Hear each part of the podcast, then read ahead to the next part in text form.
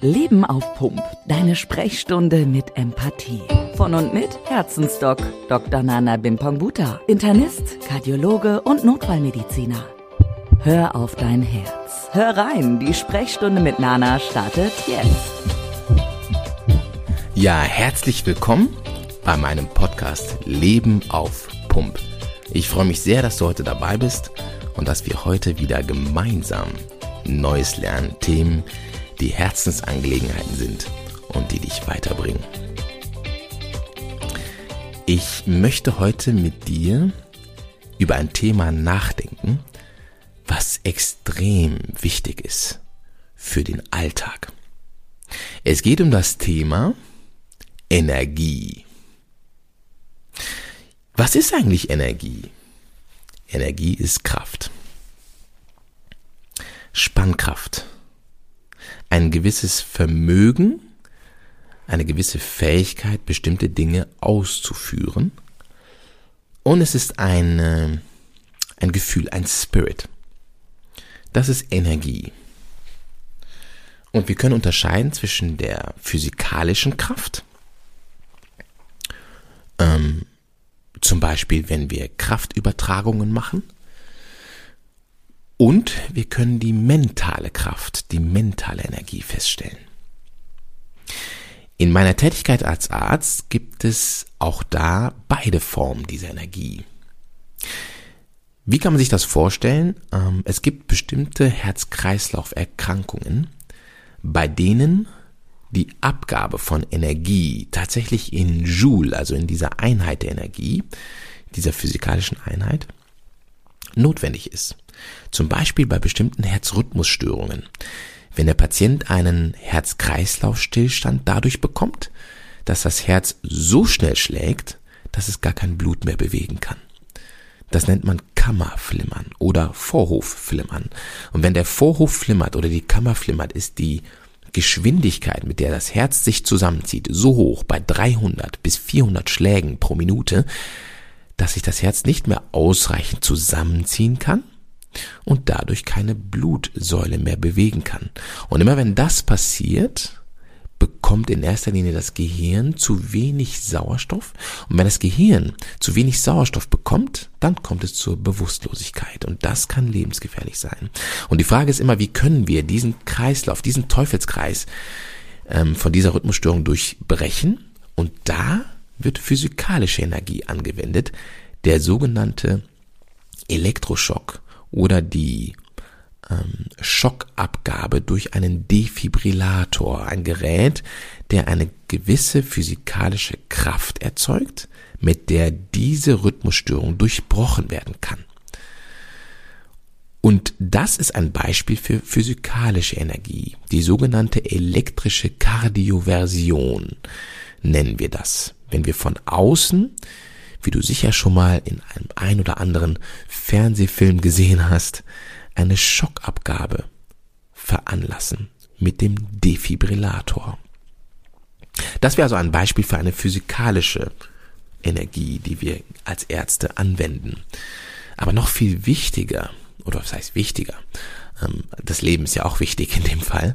Aber ähm, was mindestens genauso wichtig ist, ist die mentale Energie, die mentale Kraft, die geistige Kraft, die wir dem Patienten geben. Einerseits in der Form, dass wir ihm dienen, dass wir unsere geistige Kraft, unsere geistige Expertise einsetzen, um die Erkrankung zu lindern oder zu heilen. Und indem wir den Patienten auch stärken in seiner geistigen Kraft. Das ist wieder ein Thema, was mir eine Herzensangelegenheit ist. Wir helfen dem Patienten durch Empathie, Geduld und Liebe, seine Erkrankung besser zu verstehen, weil wir davon ausgehen, dass wenn der Patient seine Erkrankung besser versteht, er unsere Ratschläge besser annehmen wird, er seine Medikamente besser annehmen wird, er die Prognose besser verstehen wird und dadurch schneller und sicherer zur Genesung kommt. Also wir können dem Patienten sowohl physikalische Energie bieten, wie gesagt in Form der Elektrokardioversion, dieser Schockabgabe von außen durch den Defibrillator bei lebensbedrohlichen Herzsituationen, Oder wir können dem Patienten auch geistige Energie, geistige Kraft schenken durch unsere Empathie, Geduld und Liebe und Fürsorglichkeit. Das wären also die Themen Energie als Beispiele im Umgang Arzt und Patient. Wie sieht das jetzt für dich aus? Warum solltest du dich mit dem Thema Energie eigentlich beschäftigen und warum ist das so wichtig? Die Energie, die brauchen wir. Sowohl die physikalische als auch die mentale Energie. Warum? Einfach weil wir leben. Sobald wir uns aus dem Haus oder aus der Wohnung bewegen, müssen wir gewisse Widerstände überwinden. Und es gibt physikalische Widerstände, sei es, du musst die Treppe aus deiner Wohnung runtergehen. Es gibt aber auch mentale Widerstände, die wir ähm, angehen müssen, um uns wohlzufühlen im Alltag. Und sobald man sich bewegt, wird man diesen Widerständen begegnen.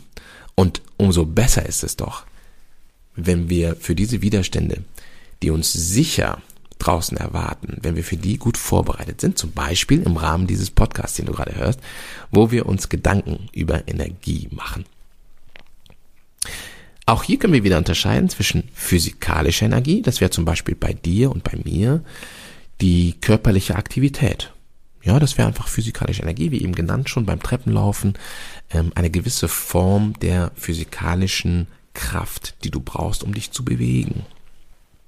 Viel wichtiger ist aber die mentale Kraft. Warum? Weil sie füttert ja die physikalische Kraft. Wenn du mental stark bist, dann kannst du auch physisch viel stärker werden. Und für die mentale Stärke ist es aber schwieriger, die Balance zu halten. Beziehungsweise man kann erlernen, wie man mit Leichtigkeit diese Balance halten kann, um die mentale Stärke beizubehalten. Ich erkläre das immer meinen Assistenzärzten und auch den Patienten so, dass ich sage, es gibt pro Tag für jeden von uns 100% Energie. Und die Widerstände, die da draußen sind, die können Energiesauger sein. Das kann zum Beispiel jemand sein, der versucht, deine Zeit zu stehlen. Das kann jemand sein, der eine schlechte Nachricht überbringt. Oder das kann ein sogenannter Negativschnapper sein. Die Leute, die immer die negativen Nachrichten aufschnappen. Das kann aber auch sein, dass bestimmte Nachrichten, die wir in den Medien sehen, unsere Energie ziehen zu versuchen. Doc Nanas Präventionsmoment.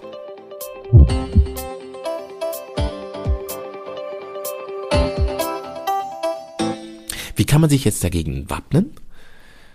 Indem genau das gemacht wird, was du gerade machst. Du beschäftigst dich mit dem Thema und du bereitest dich darauf vor. Einfach nur durch die, durch das sich bewusst machen, dass es diese Widerstände nun mal gibt. Und allein das schon, genau das, was du jetzt gerade machst, Gratulation, das hilft bereits, diese Widerstände wahrzunehmen. Und wenn du die wahrnimmst, dann wirst du auch besser gegen die gewappnet sein. Und wenn du besser gegen die gewappnet bist, dann kannst du besser mit denen umgehen. Und das erfüllt genau den Zweck wieder mal dieser Podcast-Serie, den ich hier habe, dir Dinge an die Hand zu geben, die du wirklich im Alltag gut einsetzen kannst.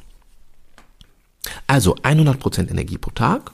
Es gilt, die Negativschnapper, die negativen Nachrichten möglichst zu vermeiden und zu ignorieren, besonders wenn du die nicht ändern kannst. Und es gilt aber auch, aktiv zu entscheiden, die Dinge anzugehen, die du positiv ändern kannst. Und auch die Dinge wahrzunehmen, die im Alltag positiv sind. Wenn du dir zum Beispiel klar machst, was du heute alles geschafft hast oder wie weit du bisher gekommen bist.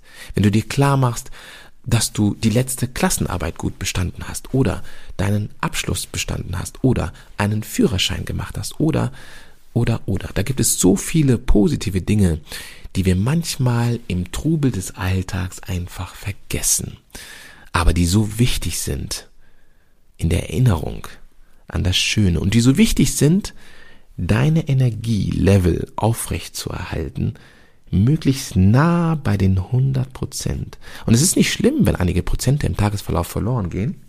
Das ist nicht schlimm, wenn die verloren gehen, weil wir leben ja und wir haben diese Widerstände in der Außenwelt nur mal. Und das ist auch nicht weiter schlimm, wenn man sich denen bewusst ist. Jetzt haben wir also verstanden, was ist Energie. Es gibt physikalische Energie und mentale Energie. Und wir haben verstanden, was du tun kannst, um möglichst nah an den 100% Energie zu bleiben, die du pro Tag hast. Eine wichtige andere Frage ist, wenn die Energie verbraucht wird, wie können wir die denn wieder auffüllen? Und auch da gibt es eine Methode, die ich dir nahebringen möchte, die du sicher schon kennst, aber die ich dir nochmal sagen wir mal, ans Herz legen möchte. Es gibt verschiedene Energiequellen, die du anwenden kannst, die deine Energielevel immer schön hochhalten. Eines dieser Energiequellen ist ganz einfach der Schlaf. Ich habe mir zum Beispiel vor über zehn Jahren ein Wasserbett gekauft, das ich jeden Tag nutze. Und dadurch ist mein Schlaf nicht nur sehr erholsam und tief, sondern auch sehr bequem. Das ist manchmal natürlich dann etwas schwieriger, aus dem Bett zu springen morgens, aber das ist ja nicht schlimm.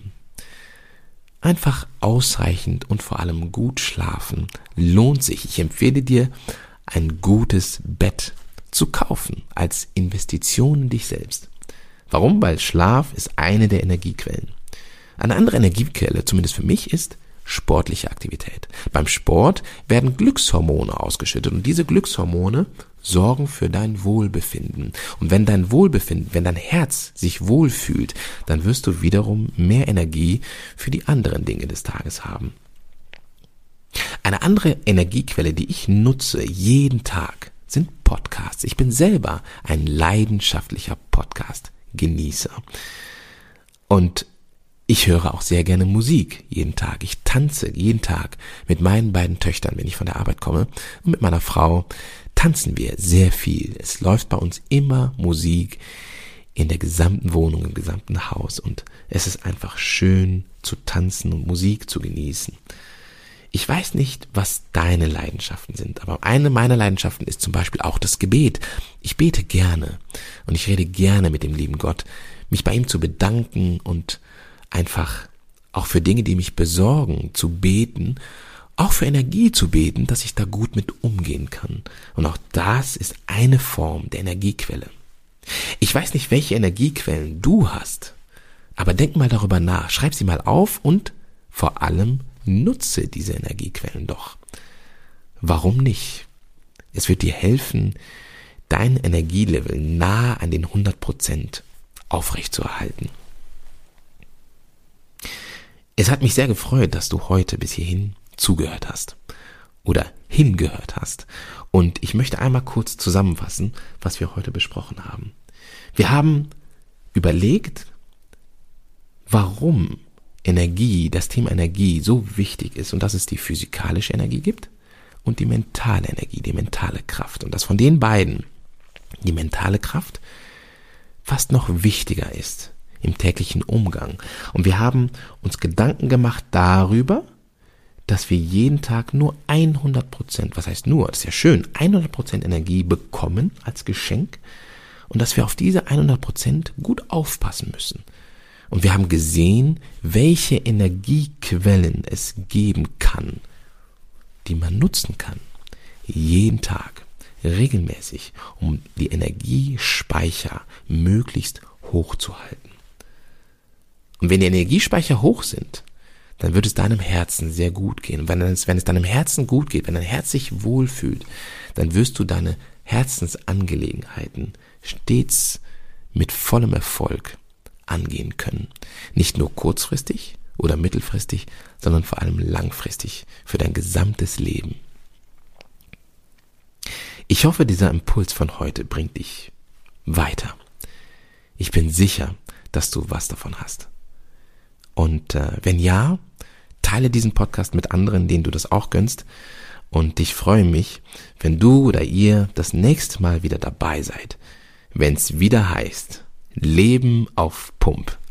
Deine Sprechstunde mit Empathie. Mach's gut, mein Lieber, meine Liebe. Bis bald, dein Herzensdoc Nana. Ganz ohne Termin kommst du auch das nächste Mal direkt wieder dran bei Herzensdoc Nana. Er verarztet dich mit Wissen rund um deine Gesundheit. Sicher dir die Sprechstunde mit Empathie mit einem Klick. Abonniere Leben auf Punkt der Podcast und wir hören uns gleich schon wieder. Noch schneller zu Nana geht's natürlich über seine Homepage. Herzlich willkommen auf herzensdoc.de.